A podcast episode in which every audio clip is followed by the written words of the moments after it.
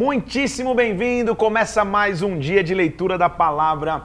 Hoje vamos terminar as escritas de Ezequiel e já vamos entrar no próximo livro na sequência aqui. Então hoje tem bastante conteúdo. Vamos orar para que o Espírito Santo fale conosco.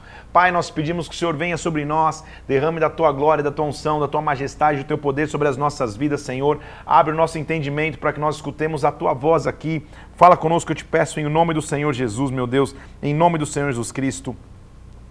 Amém e amém. Ezequiel, então, está começando a ter visões que, inclusive, a gente consegue associar a visões escatológicas de restauração para Israel. Muitos capítulos da leitura de hoje de Ezequiel são capítulos que a gente não precisa nem adentrar muito, porque são descrições da visão da reconstrução de um templo.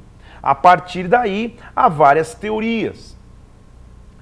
Quando se lê somente as especificidades da construção, não é tão específico como a, a, a, a descrição da construção do tabernáculo, por exemplo. Então, muitas pessoas imaginam que essa é uma construção espiritual, de que espiritualmente a nação entraria em novo templo. Outros não, de que o, realmente um terceiro templo será construído, como na visão de Ezequiel. Isso diz respeito aos tempos do fim.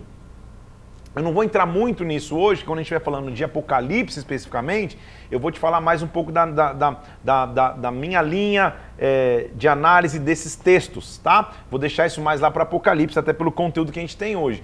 Só que o paralelo, então, que a gente está lendo aqui de Ezequiel capítulo 40 é Apocalipse capítulo 21 e 22, que diz sobre novos céus, uma nova terra. Então é isso que ele está dizendo. Em visões, versículo capítulo 2 do, do capítulo 40, versículo 2. Em visões, Deus me levou para a terra de Israel, me colocou sobre um alto muro, me levou para lá, e um homem cuja aparência era de bronze estava de pé na porta, tinha na mão um cordel de linho, uma cana de medir. E ele me disse: Filho do homem, olha com os próprios olhos, ouve com os ouvidos, coloca no coração que eu vou te mostrar, porque a casa de Israel, e conta a casa de Israel tudo que você está vendo viu um muro que rodeava toda a casa na mão de um homem que estava para medir, e ele vai começar a dizer as medidas. Ele está fazendo uma descrição do que seria o templo. Que eu quero que você entenda. É, o mais importante, primeiro de tudo, é o nome da cidade que a gente vai ver aqui. O nome da cidade é O Senhor está ali. É uma cidade que o Senhor está no meio. Assim como João, lá em Apocalipse, capítulo 21 e 22, teve um anjo para mostrar a Nova Jerusalém, Ezequiel está tendo alguém para mostrar o templo. Então são muito semelhantes as descrições. Nós vamos ver, inclusive, Ezequiel tendo uma visão de água saindo do limiar do templo, como lá também em Apocalipse 22 viam, viam águas que fluíam do trono e do cordeiro. Então, inclusive, tem linhas que mostram e, e, e que, que nos fazem concluir que esse templo também pode ser concluído como o próprio Jesus Cristo que é o nosso templo, que agora habitou e tabernaculou entre nós. Independente da linha, o que, que nós temos que entender? É um novo sistema de adoração, é uma reconstrução, muito mais do que o templo que está destruído, é a reconstrução espiritual que a nação vai viver. Não é então a descrição de um projeto, mas é a descrição de a reconstrução da vitalidade, da pureza espiritual do lugar ideal de adoração. Nós vamos então, e você que está dedicado na leitura, você vai poder ler com calma aqui, não há muito sentido eu ficar lendo todas as, as medidas, os cômodos, é, é, para que você possa acompanhar, tá? Porque a gente não, não é a intenção aqui. Então, de novo, capítulo 40 é o capítulo inteiro de medidas, de descrições, um pouquinho de como o templo funcionava. Mais uma vez, capítulo 41, ele continua a mesma coisa. Ele me levou ao templo, mediu pilares, mediu a largura do tabernáculo, mediu, mediu o pilar, mediu o templo. De novo, medidas. Versículo 42, depois que ele faz um tour, né, é, um, capítulo 42, depois que ele faz um tour ali dentro do templo, ele me faz sair para o átrio exterior que estava para o norte, me levou para as celas. De novo, ele está tendo uma descrição de tudo que, que tinha do lado de fora mediu o templo interior, mediu o versículo 16, o lado oriental, mediu o lado norte, mediu tudo e disse: chama atenção sobre isso aqui, ó. Mediu os quatro lados do muro, versículo 20, e fez separação entre o que era santo e o que era profano. O templo, então, que Ezequiel está vendo, é um templo que vai separar o santo do profano. Lembre-se que antes o templo, na, na, na, primeira visão dele do templo, lembra que, que, se eu não me engano, é o capítulo é, é, é entre o 10 e 11 ali, que ele manda cavar um buraco na parede e cavando o buraco ele viu que tinha um monte de imoralidade. Deixa eu até ver agora para não falar besteira para você aqui, se é esse capítulo mesmo. Olha lá, ó. Ah, o 11, o, a, o 10 é quando a glória sai do templo. É isso aqui, é, é, é a partir do 8 até o 11 é quando ele está tendo as visões do templo original. Lembra que ele cava o buraco na parede, vê animais lá dentro? Agora ele está tendo de novo uma visão de um templo a ser construído que vai fazer separação entre o santo e o profano. O mais importante para mim, mais do que as inscrições do templo, é o capítulo 43, que diz assim: Então ele me levou para a porta que olha para o oriente. Lembra que houve uma vez que a glória que ele via estava indo embora do templo? Aí sim, no capítulo 10 e 11. Agora ele está ali de novo, vendo a porta do templo. E no caminho do oriente, versículo 2: Vinha a glória do Deus de Israel. Sua voz era como o ruído de muitas águas, a terra resplandeceu pela sua glória. O aspecto da visão era o mesmo que eu tive quando ele vinha destruir a cidade. Está até aqui o meu desenho, ó. lembra? Daquela visão? Ele está vendo a glória de Deus voltando. Então a figura de restauração, a figura de Deus reconstruindo, eram as visões como eu tive junto ao rio Quebar. Eu me prostrei. Olha lá, vou até mostrar a glória de novo aqui, ó. Lembra daquele carrinho de glória lá? É isso aí, ó. Eu estou vendo a glória voltando, versículo 4. A glória do Senhor entrou no templo pela porta do oriente. O Espírito me levantou, me levou para o átrio e a glória do Senhor enchia o templo. E ele disse: Filho do homem, este lugar é o meu trono, versículo 7, o lugar da planta dos meus pés, onde eu vou habitar no meio dos filhos de Israel para sempre. Nunca mais a casa de Israel estará contaminada, mas o meu nome santo estará sobre ela. Então a reconstrução que ele está vendo é a reconstrução espiritual da nação e a glória está voltando para lá. Já que a glória voltou, ele vai agora reformar inclusive os ministérios. Primeiro, o altar de holocaustos. Versículo 10, filho do homem, mostra para a casa de Israel o templo, meça esse modelo, para que eles se envergonhem de tudo que eles fizeram e saibam da planta desta casa. Esta é a lei do templo, vai ser um lugar santíssimo, versículo 12. Ele dá medidas para o altar, consagra o altar no, no versículo 18. As determinações do altar são assim: os sacerdotes, descendentes de Zadok, vão pegar o sangue, vão derramar sobre o altar, ele está re criando os princípios que lá atrás o próprio Moisés fez ao criar o, o, o tabernáculo, que Salomão fez ao, ao, ao, construir um templo. A mesma coisa vai, vai ser reformado no ministério do santuário. Capítulo 44, ele me fez voltar para o caminho do, do santuário, diz, esse, olha que interessante isso aqui, versículo 2. Esta porta Deixa eu ler o versículo 1 do capítulo 44. O homem me fez voltar para o caminho da porta do santuário que olha para o oriente. Essa porta estava fechada. Tinha uma porta fechada ali para entrar nesse templo. E ele me disse: Esta porta permanecerá fechada, ela não se abrirá, ninguém entrará por ela, porque o Senhor Deus de Israel entrou por ela, ela vai permanecer fechada.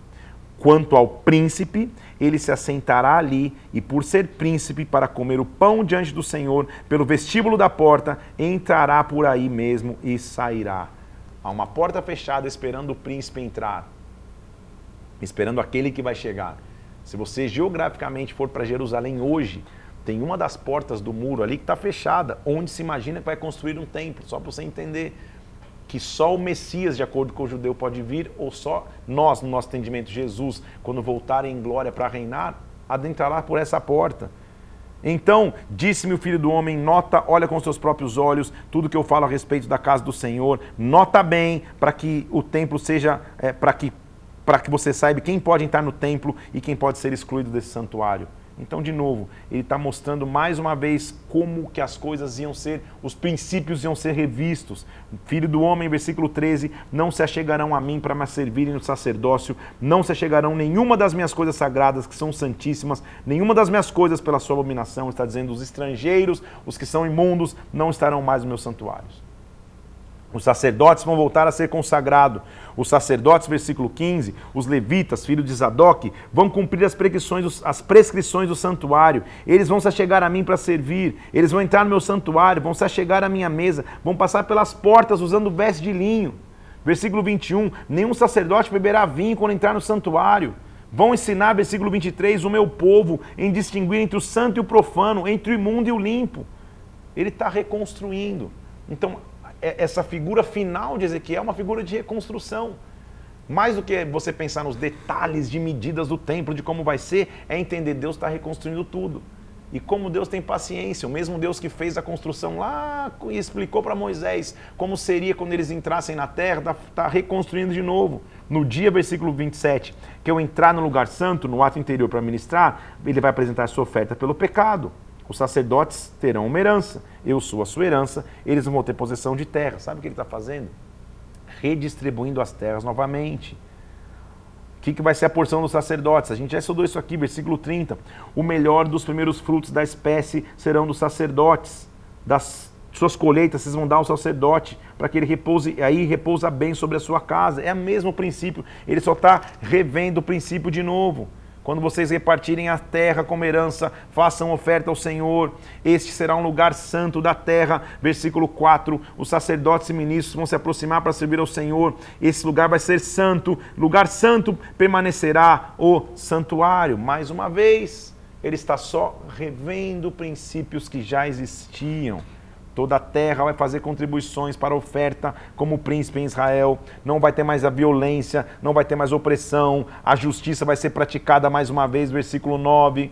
Eu vou res, rever as festas como oferta de ano novo. Vocês vão pegar um novilho sem defeito para purificar no santuário. Versículo 18. Vocês vão no primeiro mês fazer a Páscoa de sete dias. Ele está reensinando os princípios que a gente já conhece. Vocês vão fazer as festas dos sábados da lua nova, capítulo 46. Vão trazer ofertas mais uma vez. De novo, ele está reensinando princípios que a gente já aprendeu. Depois que ele faz tudo isso, ele diz: Agora vocês vão ser purificados por mim. Agora vocês vão se lavar em mim. De novo, é uma nação que voltaria do exílio e Deus está oferecendo a eles uma chance de recomeço. Depois disso, versículo capítulo 47, versículo 1. O homem me fez voltar à entrada do templo, e eis que saíam águas de debaixo do templo, porque a face dava para o oriente e as águas vinham do lado direito do altar. Então é um templo, ele viu todo o templo, Deus restaurou os princípios de, de, de, de, de sacrifício, Deus restaurou os princípios de festas, Deus restaurou o princípio do sacerdócio, está tudo reorganizado. Aí ele olha do lado de fora do templo e ele vê que agora do templo fluía uma água. Esta água está fluindo e eu chego na porta do templo. E aquele mesmo homem que estava guiando, medindo o templo, diz que aquele homem saiu para o oriente, tendo na sua mão um cordel de medir, uma trena, né? Mediu mil côvados e me fez passar pelas águas. As águas estavam nos meus tornozelos. Então ele está vendo ali, ia começar uma purificação. As águas estavam no meu tornozelo ali. Mediu de novo. E agora, versículo 4: as águas estavam nos meus joelhos. Mediu mais uma vez, e as águas estavam nos meus lombos. Então ele está mostrando o processo de purificação e de mergulho no novo que Deus tem. Isso aqui dá uma, uma, uma, uma pregação, merece uma explicação. Primeiro está no, tá nos tornozelos. Eu ainda tenho força para caminhar nessas águas. Vamos um pouco mais. Está nos joelhos. Joelhos diz respeito à minha articulação. Eu consigo articular ainda sozinho. Agora a água está nos lombos. Lombos é o local do juramento. Lembra? Lombo é o local, local que você é, é, jurava ou, ou fazia alianças. É o símbolo de lombo. Ele fala, filho do homem, já medi, mede mais uma vez. E quando ele mede água mais uma vez, versículo 5, já tinha se tornado num rio, eu não podia mais atravessar, as águas tinham crescido e agora não dava mais para passar. E ele falou: Viu, filho do homem? Então ele me trouxe de volta na margem do rio. O que ele está mostrando? Para que eu possa ter um mergulho em restauração, em reconstrução e em limpeza, eu não controlo mais. As águas do tornozelo passam para os joelhos, passam para os lombos, até chegar num ponto que é só mergulhando. Então ele falou: Filho do homem, sabe o que é isso? Quando ele chega na margem do rio, versículo 7, já tinha grande abundância de árvores de um lado para o outro. E ele disse: Estas águas saem para a região oriental, entram no Mar Morto e as águas de lá vão ficar saudáveis. Mar Morto é um mar que tem o nome de morto porque a salinidade da água é tão grande que nada ela consegue viver. Não tem vida. E o que ele está dizendo? Quando a água sai desse novo templo e você mergulha nestas águas, até o Mar Morto ganha vida de novo.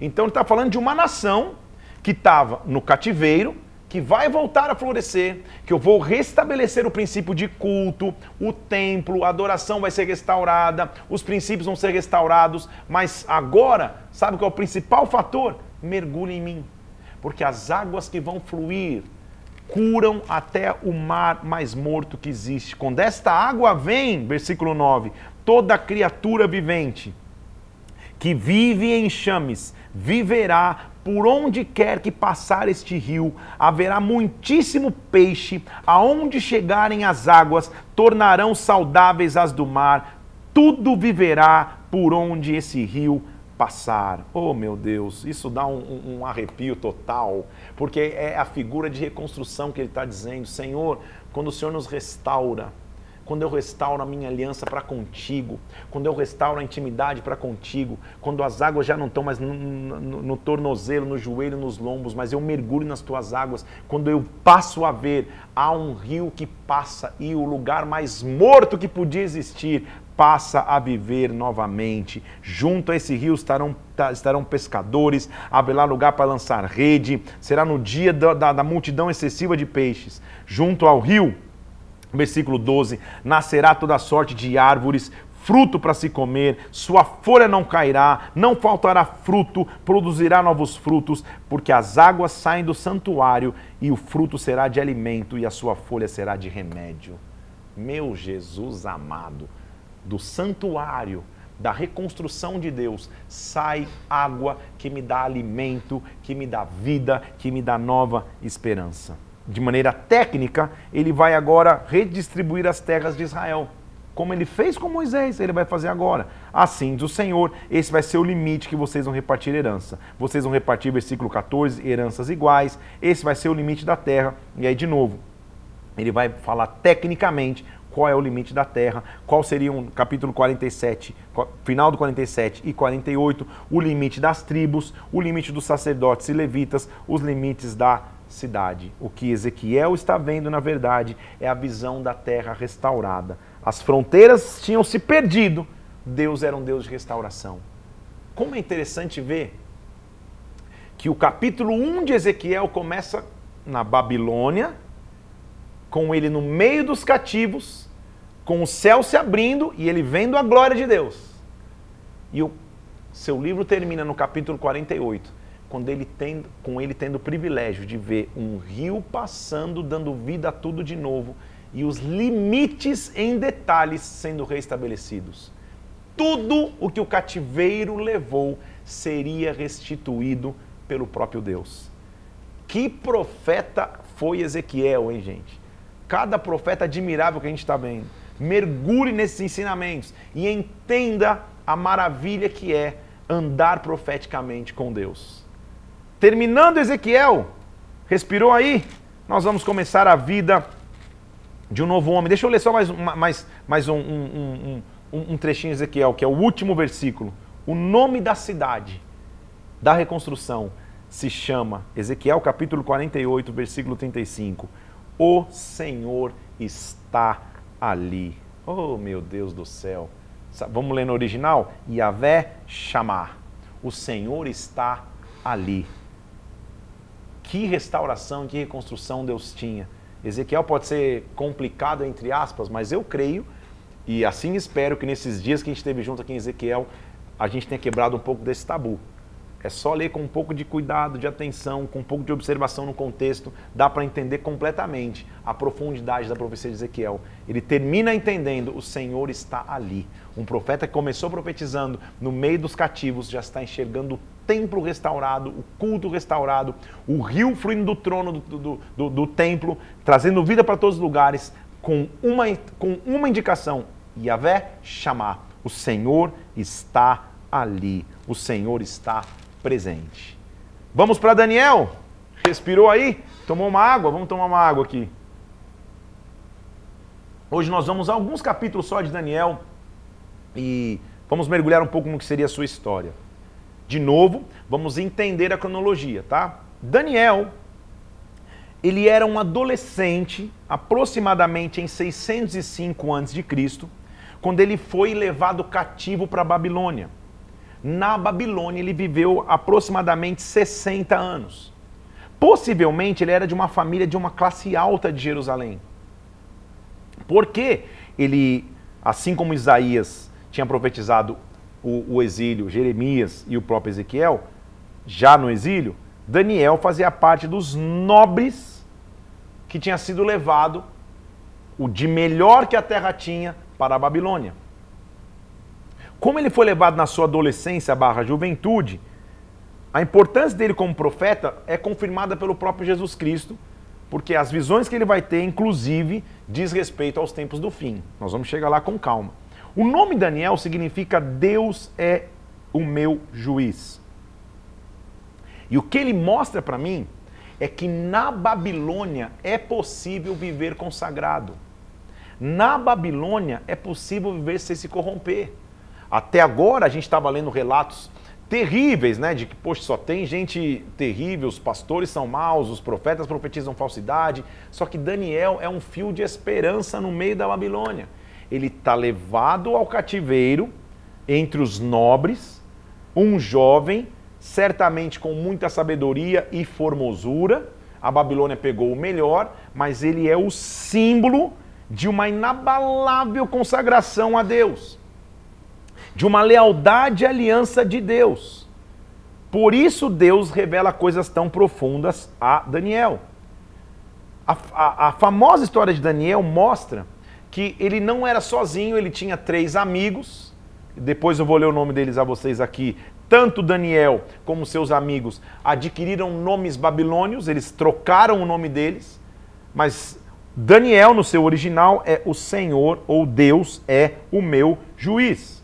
O contexto histórico, então, é que milhares de cativos tinham sido levados para o exílio da Babilônia, os tesouros do palácio de Salomão também tinham sido levados, e, e Daniel, por causa de sua sabedoria, boa aparência, junto com outros três jovens, foram selecionados para um programa de treinamento.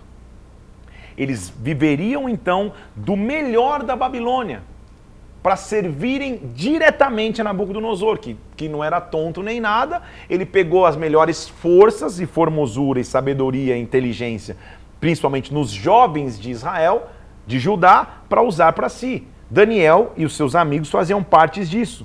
Porém, ele tinha um caráter excepcional. Qual era o nome desses jovens, então, em, eh, no, seu, no seu original? Daniel, Ananias, Misael e Azarias. Você precisa saber esses nomes? Não, mas só estou dando informação. Daniel, Ananias, Misael e Azarias. Esses eram os nomes originais. Daqui a pouco a gente vai entender que nomes eles tiveram quando chegaram em Babilônia.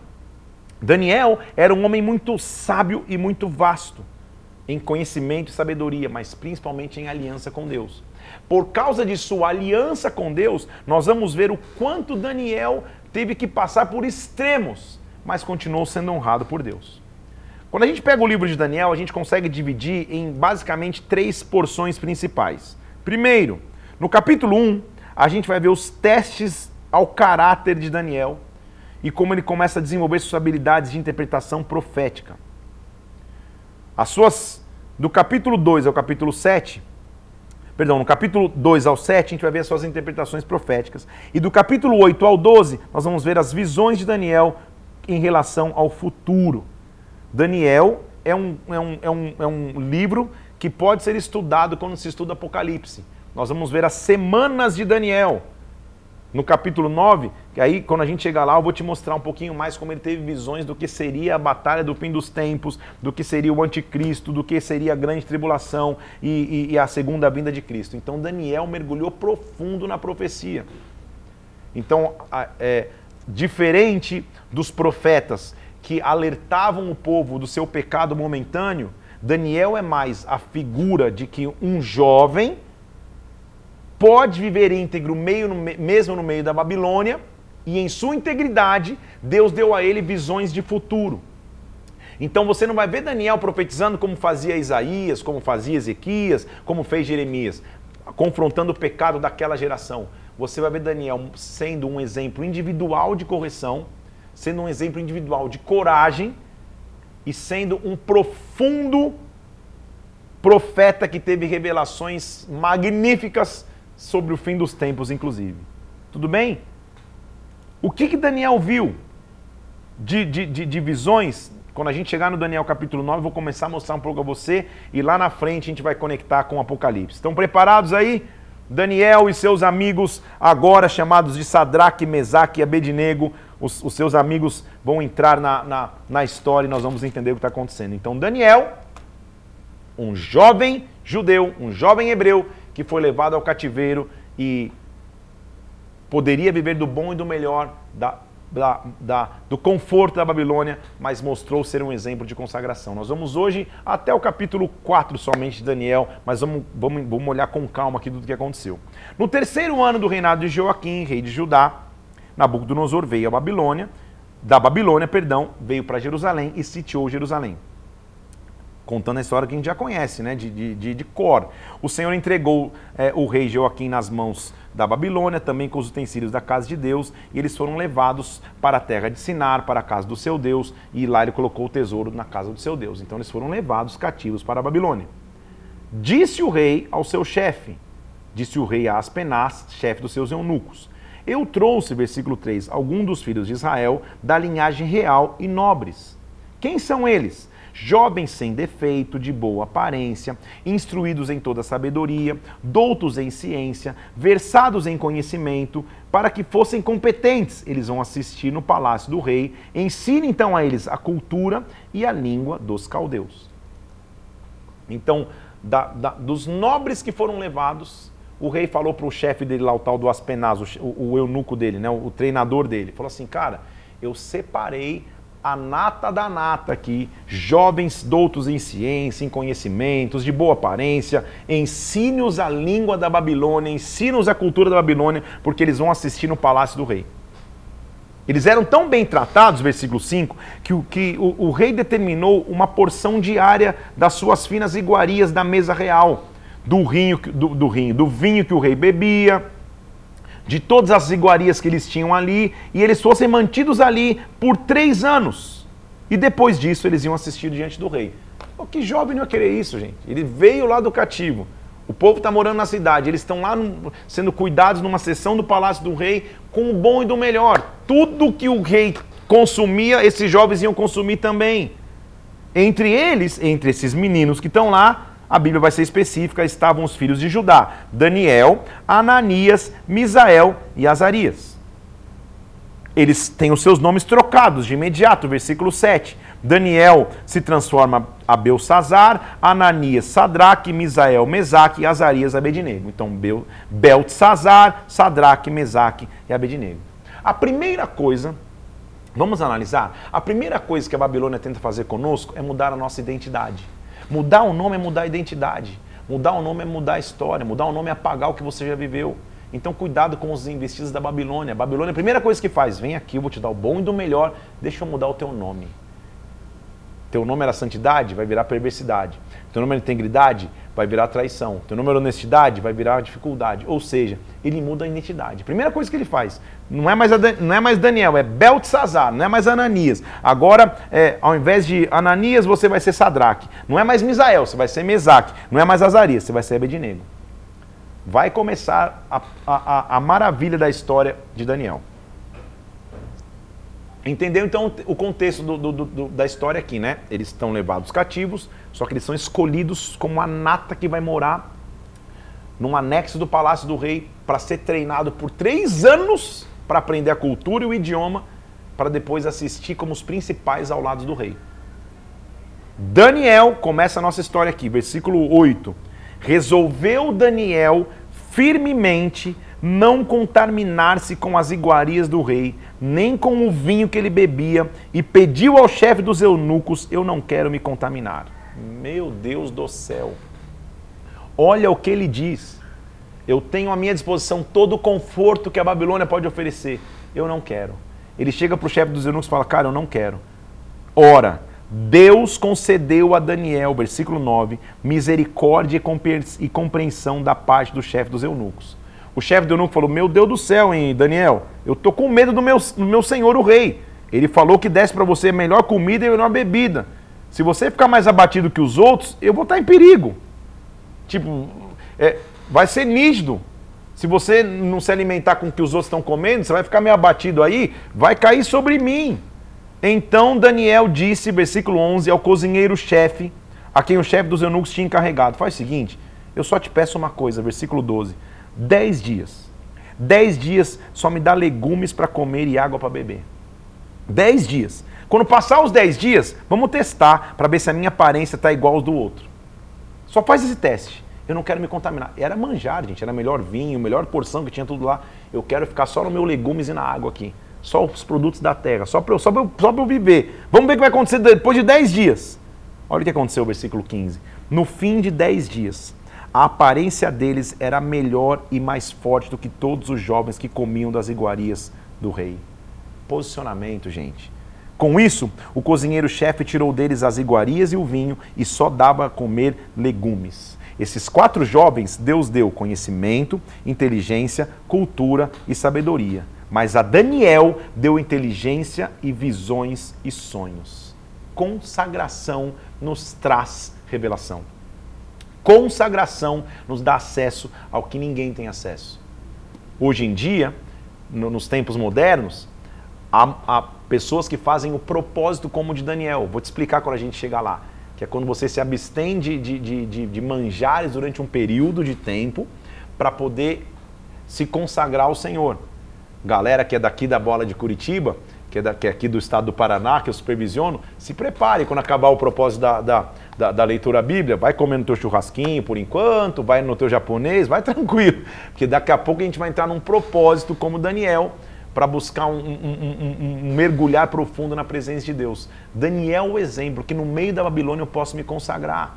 Isso é maravilhoso, gente. Olha um jovem, quando acabou o tempo para que ele fosse levado ao rei, o chefe dos eunucos os trouxe à presença de Nabucodonosor. Então o rei falou com eles, versículo 19: E entre todos não se achou como Daniel, Ananias, Misael e Azarias, e eles passaram a assistir diante do rei. Todos os que ficaram lá no, no programa de trainee, comendo do vinho, tal, tal, tal, não foram escolhidos quando chegou a hora. Daniel e os seus três amigos foram escolhidos porque estavam consagrados. Olha isso, versículo 20, meu Deus do céu. Em toda a matéria de sabedoria e de inteligência, o rei fazia pergunta. E eles foram encontrados dez vezes mais sábios do que todos os magos e encantadores que tinha na Babilônia. E Daniel continuou até o primeiro ano do rei Ciro, 60 anos, servindo ao lado do rei, pela sua sabedoria. Então já entendeu, né? Quem se consagra como Daniel dez vezes mais. Então só estou dando um spoiler aqui para você, você entender o que vai acontecer conosco aqui, Curitiba e Paraná, quando a gente entrar num propósito como Daniel. Se prepara, hein? Dez vezes mais. É o que a Bíblia está dizendo aqui. Dez vezes mais não quer dizer na quantidade numérica, quer dizer que vai muito além do que você podia imaginar, vai muito além do que você podia pedir. Dez vezes mais sabedoria do que todos os sábios da Babilônia, porque eles estavam consagrados. Então, quem está consagrado vai ser o único a ter respostas num tempo em que ninguém mais tem solução. Porque acontece um dia que Nabucodonosor tem um sonho, capítulo 2, versículo 1. Ele fica perturbado com o sonho, manda chamar todos os magos, encantadores, feiticeiros e falam qual que é o sonho. Olha lá, versículo 2, para declararem ao rei o que era esse sonho. E o rei falou: "Cara, eu tive um sonho e eu estou perturbado no meu espírito." Os caldeus disseram em aramaico: Ó oh, rei, diz o sonho e nós daremos a interpretação. e o rei falou: Cara, uma coisa é certa. Se vocês não me falarem o que eu sonhei e qual a interpretação, vocês vão ser despedaçados e as casas de vocês vão virar lixo. Então, pensa me, pensa, é, o, o, rei chega e fala: Cara, eu tive um sonho para os magos. Vocês precisam me dizer o que significa. Aí os, os magos meio meio dando uma, uma, uma manipulada. Ó oh, rei, nos diga o sonho, nós vamos dizer a interpretação. Ele falou: Não, não, não, não, não. não. Se vocês são os caras mesmo, vocês vão saber o que eu sonhei e qual a interpretação. Opa! Aí o negócio apertou. Uma coisa é você ouvir o sonho falar, ó, oh, eu sonhei com um hipopótamo amarelo que descia uma borboleta, pousava no nariz. Aí você fala, ah, sei lá, o hipopótamo é fome. Uma coisa é eu falar o sonho você dá a interpretação que você quiser. Agora, uma coisa é eu dizer, eu não vou falar o sonho, vocês vão ter que saber o que eu sonhei e qual a interpretação do sonho. Aí o negócio apertou. Aí para os magos o negócio apertou. Eu, se vocês não souberem, a casa de vocês vão, vai ser despedaçada e vocês vão, a casa de vocês vai virar lixo. Mas, versículo 6: Se vocês me declararem o sonho e qual a interpretação, vocês vão receber dádivas, prêmios, honras. Se vocês me declararem o sonho e a interpretação. Pela segunda vez ele falou: Ô oh, rei, pensou bem, diga o sonho. A gente vai interpretar. O rei falou: Vocês não estão entendendo. Versículos 8. Eu percebo que vocês estão querendo é ganhar tempo. Se vocês não fazer saber o sonho, essa vai ser a sentença de vocês. Vocês vão ter a casa de vocês em lixo. Então os caldeus responderam, versículo 10. Rei, o que você está pedindo, versículo 10. Não há mortal sobre a terra que revele o que rei exige. Jamais houve rei tão poderoso que exigisse uma coisa semelhante de algum encantador ou caldeu. O que você pediu para nós é impossível. Tipo, rei, você ficou maluco? Como, como que eu vou ter que adivinhar o sonho e a interpretação? Não, não teve rei na terra que já pediu isso. Então o rei se irou, se enfureceu, presta atenção, e ordenou que matassem todos os sábios da Babilônia. Só uma observação aqui. O que, que Daniel era na Babilônia? Um sábio também. Daniel e os seus três amigos faziam parte dessa ameaça. Só que quem vive na base de consagração, na hora que ninguém tem resposta, é nessa hora que essa pessoa se destaca. Estou me segurando aqui para não revelar o que nós vamos fazer na época do, do, do, propósito como Daniel, mas você entendeu? Na hora que ninguém tem resposta, na hora que o mercado precisa, na hora que ninguém tem ideia, na hora que ninguém tem solução, quem está em consagração com Deus tem resposta. Porque, vamos combinar, gente, era, um, era, um, era um, um, um, pedido impossível, né? Eu, como pastor, já em aconselhamento, já vi várias pessoas falando, pastor, eu sonhei com isso, eu sonhei que vinha lá um, um, um, um, crocodilo e roubava não sei o que lá, eu sonhei com um cachorro que mordia a perna do, do, do, do, camelo, aquelas loucuras. Fala, cara, às, vezes tem sentido, às vezes você comeu uma feijoada, foi dormir e tá achando que. Mas outro nível. Imagina alguém chegar e não, não vou dar ideia para você, mas chegar no teu pastor e falar, pastor, eu tive um sonho. Eu preciso saber a interpretação. Ah, é qual é? Não, se você é homem de Deus, você vai saber o que eu sonhei e você vai saber a interpretação. Aí não dá, né? O rei ficou tão, tão maluco que ele falou: olha, se ninguém souber, todos os sábios vão morrer e a casa deles vai virar lixo. Então saiu um decreto, versículo 13, segundo o qual deveriam ser mortos os sábios e buscaram a Daniel, seus companheiros, para que eles fossem mortos. Então Daniel abre lá o Instagram dele, Babilônia News, ele está lá, cara, todos os sábios vão morrer.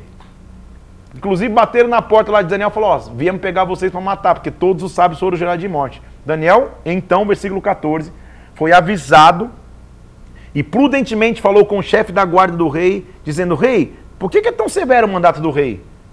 E o, e o cara explicou para ele o que aconteceu. Então Daniel falou: faz o seguinte, eu só quero falar com o rei.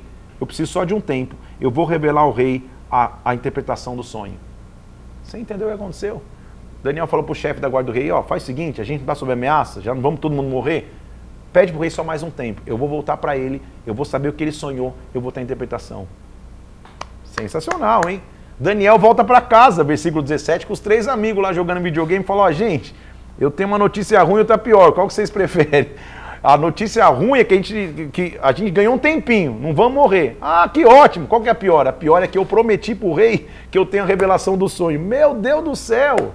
Só quem está consagrado com Deus consegue prometer uma loucura dessa. Que história inspiradora de Daniel, né, gente? Então, versículo 17: Daniel foi para casa, contou tudo para Ananias, Misael e Azarias, para que pedisse misericórdia ao Deus do céu sobre este mistério a fim de que Daniel e seus companheiros não perecessem com o resto dos sábios. Eles foram clamar. Mas quem é consagrado a Deus nunca vai ser abandonado pelo próprio Deus. Olha o que acontece no versículo 19. Então foi revelado o mistério a Daniel numa visão de noite. Daniel bendizeu o nome do Deus do céu. Você entendeu, gente? Deus contou para Daniel que Nabucodonosor sonhou no meio da noite. Todos os magos não tinham a resposta. Os magos da Babilônia falaram: Rei, você ficou louco, nunca ninguém exigiu um negócio desse. Daniel falou: Vem aqui, matou no peito e dominou e foi para cima. É isso que ele fez. Por quê? Porque ele tinha consagração com Deus. Ele sonha numa visão E ele diz: Bendito seja o nome do Deus de eternidade. Olha o versículo 20: em eternidade, porque dele é a sabedoria, dele é o poder.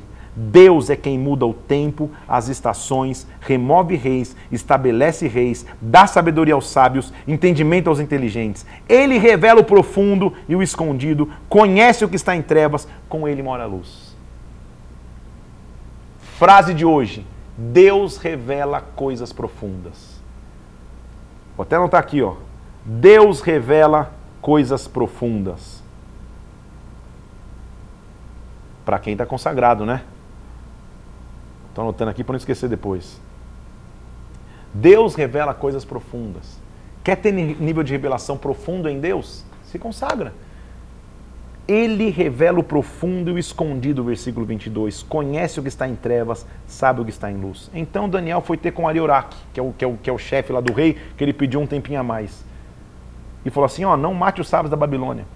Versículo 24: Me leva na presença do rei, eu vou revelar ao rei a interpretação. Aí Orá, que já devia estar desesperado, depressa, versículo 25, com, introduziu Daniel na presença do rei e falou: Olha, eu achei dentre os filhos cativos de Judá quem pode revelar e interpretar ao rei.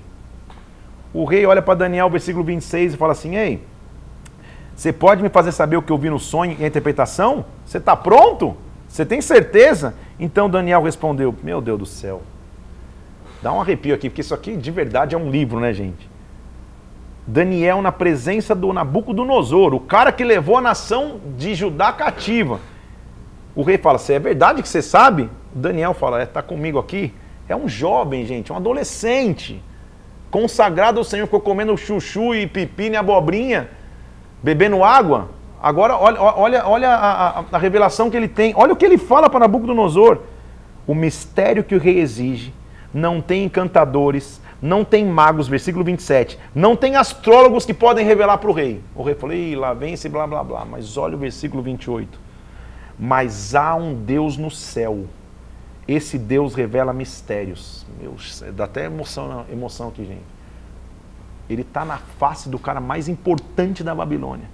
Ele está dizendo: o que você está pedindo, astrólogo nenhum sabe, rei nenhum pode saber, é, é, é, encantador nenhum pode saber, mas tem um Deus no céu que sabe. Eita, Daniel, tem um Deus no céu que sabe. Então ele fez saber o rei Nabucodonosor o que há de saber nos últimos dias. Posso te dizer o sonho? Estando você no teu leito, vieram pensamentos a respeito do que há de ser depois disso.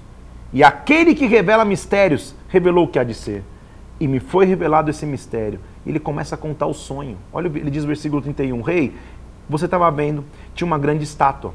Ela era imensa, de extraordinário esplendor, estava em pé diante de ti, sua aparência era terrível. A cabeça era de ouro, o peito de prata, o ventre de quadril de bronze, os pés era de ferro e parte era de barro. Você estava olhando e de repente uma pedra foi cortada sem auxílio de mãos, feriu a estátua. Você está entendendo a profundidade e o detalhe do sonho? Meu Deus, eh, dá para imaginar um filme. Corta o quadro para a cara do Nabucodonosor ali. Tipo, como assim? O cara tá sabendo o que eu sonhei, mas não é um sonhinho qualquer, gente. Ele, ele sabe em detalhe. A cabeça é de ouro, a, o, o, peitoril é de prata, o, o ventre é de bronze, o, o pé de, é em parte de ferro, parte de barro. Você estava olhando, de repente veio uma pedra e cortou a estátua e esmiuçou o barro. Quando esmiuçou o ferro, o barro, o bronze, não se tornou mais vestígios. Este é o sonho, essa é a interpretação. Meu Deus do céu! Você entendeu o que deu acesso a Daniel na presença de Nabucodonosor? A consagração. O que te dá acesso a coisas grandes é consagração. É ser consagrado na hora, da, na hora que, que o negócio do vamos ver precisa, no meio da Babilônia. Tem mago experiente ali. Eu estou falando de um menino, de um adolescente de um cara que ficou lá, é, é, ninguém sabia quem ele era direito. Mas na hora do vamos ver, ele tá ali, rei, hey, eu sei o que você sonhou, e eu sei em detalhes, hein? Pá, pá, pá, pá, pá. É esse o sonho? Deixa eu, te, deixa eu dizer qual é a revelação. A revelação é: você, rei dos reis, versículo 37, a quem Deus do céu conferiu o reino, poder, força e glória, você é a Babilônia. Nas suas mãos foram entregues os filhos dos homens. Você não é grande agora? Depois de ti vai se levantar outro reino inferior ao teu, um terceiro reino de bronze terá domínio sobre toda a terra. Então ele está vendo os próximos impérios que veriam. É uma profundidade de revelação que, que e, e, de novo a coragem que ele tem. Ele diz: Você é grande, mas depois de ti vem outro reino. Na história, esse é o, o reino medo-persa. Depois de ti vem um terceiro reino, é o Império Grego. Depois de ti, versículo 40, vem um quarto reino, é o Império Romano. Império Babilônio, Império Medo-Persa, Império Grego, Império Romano. O que viria sobre as nações da terra. Ele está vendo lá na frente, gente. História que seria muito mais na frente. Quando você viu os pés e os artelhos de barro, parte ferro, parte barro, é um reino dividido. Ele está contando tudo o que aconteceria na história. Estes dias destes reis, Deus vai levantar um reino. Versículo 44. Depois que tudo isso acontecer, depois do Império Romano, Deus vai levantar um reino, esse reino jamais será destruído, este reino não pa passará a outro povo, consumir os reinos, ele vai existir para sempre. Como você viu que foi cortada a pedra que você estava vendo ali, o grande Deus vai saber o que vai acontecer. Gente, diante da soberania de Deus, eu estou falando de Nabucodonosor, hein? O rei da Babilônia. Ele, você imagina a cena? Dá, dá, vontade de fazer uma produção, né, Guimar? dá vontade de fazer um filme. Imagina a cara do Nabucodonosor. Meu Deus, quem que é esse louco comedor de chuchu? Quem que é esse cara? Quem que é esse menino? Que ficou comendo chuchu e bebendo água, que, como que ele sabe? Como que ele. Que, como, não dá para. Faz assim, ó. Quando a glória de Deus vem sobre nós, a mente do mais sábio se torna de uma criança. Então não, não pense você que você é pequeno. Tudo que você precisa é consagração diante de Deus. Quando, Nabucodonosor, hein? Quando ele escuta o que Daniel fala, ele não tem reação, a não ser essa. Versículo 46. Então o rei Nabucodonosor se inclinou e se prostrou com o rosto em terra diante de Daniel. É o rei da Babilônia curvado diante do menino. Meu Deus do céu. E ordenou que lhe trouxessem ofertas de manjares e perfumes. E disse o rei a Daniel: Certamente o vosso Deus é Deus dos deuses, Senhor dos reis, revelador de mistérios, porque revelou a você esse mistério. Então o rei engrandeceu a Daniel, lhe deu a ele muitos grandes presentes e o colocou como governador sobre toda a Babilônia, chefe supremo de todos os sábios da Babilônia. E a pedido de Daniel, Daniel já puxou os amigos. Sadraque, Mesaque e Abednego foi colocado sobre os negócios da província da Babilônia e permaneceu na corte do rei. Espetacular esse testemunho. Já, teria, já daria para terminar aqui, mas nós vamos até o capítulo 4 hoje consagração nos leva a destaque. Consagração nos leva a que o nome dele seja exaltado. Eu estou tendo o rei Nabucodonosor, um rei curvado diante de um menino, curvado diante do poder de Deus. Só que eu estou falando de Nabucodonosor, né, gente? O cara é o, é, é, é o rei da Babilônia, é, é, a nação da imoralidade, do paganismo. O que acontece? Passa um tempo e o rei faz para si uma imagem de ouro dá, um, dá uns cinco minutos nele lá, ele faz uma, via, um, um, uma imagem de ouro e diz assim: olha, todo mundo tem que no momento que se escutar um som aqui, tem que se prostrar e me adorar. Quem não se prostrar e me adorar, vai ser lançado na fornalha de fogo. Quem não se prostrar e me adorar, vai, vai, vai ser queimado no fogo. Todos ouviram o som da trombeta e se prostraram. Naquele instante, porém, três jovens não se curvaram. Vamos entender aqui a história? O rei Nabucodonosor fez uma imagem de ouro na província da Babilônia. Mandou juntar todos os prefeitos, governadores, juízes, no dia da consagração, uma festa da minha estátua de ouro. E quando vocês escutarem, se prostrem e adorem. Quem não se prostrar, versículo 6, nesse mesmo instante será lançado na fornalha de fogo. Quando todos os povos ouviram a trombeta, a harpa, se prostraram os povos, adoraram, versículo 7, a imagem que Nabucodonosor tinha levantado. Nesse mesmo instante, chegaram alguns homens caldeus e falaram e acusaram os judeus, falando: Nabucodonosor, você não fez um decreto que quem não se, não se prostrasse deveria ir para a fornalha de fogo? Há alguns homens, versículo 12, judeus, que você constituiu sobre os negócios da Babilônia, a saber, Sadraque, Mesaque e Abednego, eles não fizeram caso de ti, eles não se prostraram. Nabucodonosor ficou irado e mandou chamar Sadraque, Mesaque e Abednego e falou: É verdade que vocês não vão se curvar? E agora? Se eu me consagro a Deus em secreto, lembra que eles eram, ficaram comendo legumes e tomando água? Em público a consagração vai ser a mesma, mas a pressão era maior. Havia um decreto: vocês vão para a fornalha se vocês não se curvarem. Eles realmente não se curvam. E ele diz assim: faz o seguinte, eu vou ter que lançar vocês na fornalha. Eles responderam: Quanto a isso, Nabucodonosor, a gente não precisa nem de responder.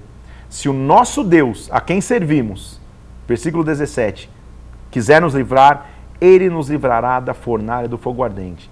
Fica sabendo vocês, nós não vamos servir a outros deuses, nós não vamos adorar a imagem de ouro que você levantou. Nabucodonosor ficou tão irado que ele ordenou que a fornalha fosse aquecida sete vezes mais. Eles foram amarrados para ser jogados na fornalha. A Bíblia diz versículo 24 que o fogo era tão quente que os caras que foram jogar os meninos na fornalha morreram. Não estou dizendo que, que, que, os que caíram na fornalha iam morrer. Os que chegaram perto do fogo para jogar morreram. E esses três homens, versículo 23, caíram amarrados dentro da fornalha que estava sobremaneira acesa. Primeiro princípio que a gente aprendeu aqui: se você vive na consagração, na hora do vamos ver, você vai ter revelação. Foi o que Daniel fez ao livrar os sábios, identificando qual era o sonho. Segundo princípio que nós vamos ver: se você vive em consagração, você viverá libertação. Na hora da fornalha, Deus vai te proteger.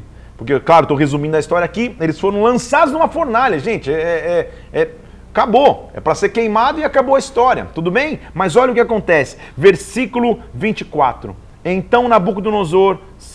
Deixa eu ler o 23. Foram lançados esses três homens, Sadraque, Mesaque e Abednego, caíram amarrados dentro da fornalha, sob maneira acesa. Eles são jogados lá dentro. Olha o versículo 24. Então o rei Nabucodonosor se espantou e se levantou depressa. E ele falou aos seus conselheiros: Está comigo aqui? Hoje está sobrenatural, hein? Calma aí. Nós não lançamos três homens amarrados dentro do fogo? Responderam o rei: Sim. E ele falou: Eu, porém, Estou vendo quatro homens soltos. Eram três, eu estou vendo quatro homens soltos, passeando dentro do fogo, sem dano algum, e o aspecto do quarto é semelhante ao filho dos deuses. Havia um quarto homem na fornalha. Só isso aqui dá uma pregação.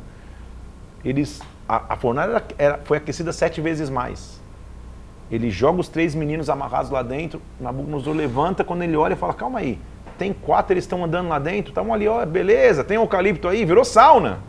O negócio que era para matar virou livramento. Se ajuntaram os governadores, os sátrapas e viram, presta atenção, versículo 27, que o fogo não teve poder nenhum sobre os homens, nem foram chamuscados os cabelos da sua cabeça, nem o cheiro do fogo ficou sobre eles, nem o cheiro do fogo. Então Nabucodonosor falou: Bendito seja o Deus de Sadraque, Mesaque e Abednego, porque livrou os seus servos, porque confiaram nele. E deu uma ordem que eles podiam adorar a qualquer outro Deus, não podiam mais, é, podiam adorar o seu Deus e não mais adorar nenhum outro Deus. E o decreto mudou. Quem, que, quem quer que blasfemar contra o Deus desses jovens, esse vai ser despedaçado. E Deus, porque não há Deus que possa livrar como este Deus. Dois duas demonstrações claras do tamanho do poder de Deus: a revelação de um sonho e a proteção na fornalha. Nossa leitura de hoje termina mostrando como vai terminar a história de Nabucodonosor. Nabucodonosor acaba se tornando louco. Nabucodonosor, o rei Nabucodonosor e todos os povos das nações que habitam na terra, a paz seja multiplicada. Me fez parecer bem os conhecidos sinais e maravilhas de Deus. Ele entendeu o que Deus tinha feito com ele. Ele começa a dar um testemunho. Eu, Nabucodonosor, ele vai contar a história dele. Estava no meu palácio, tive um sonho, até que se apresentou Daniel. Ele está contando toda a história dele.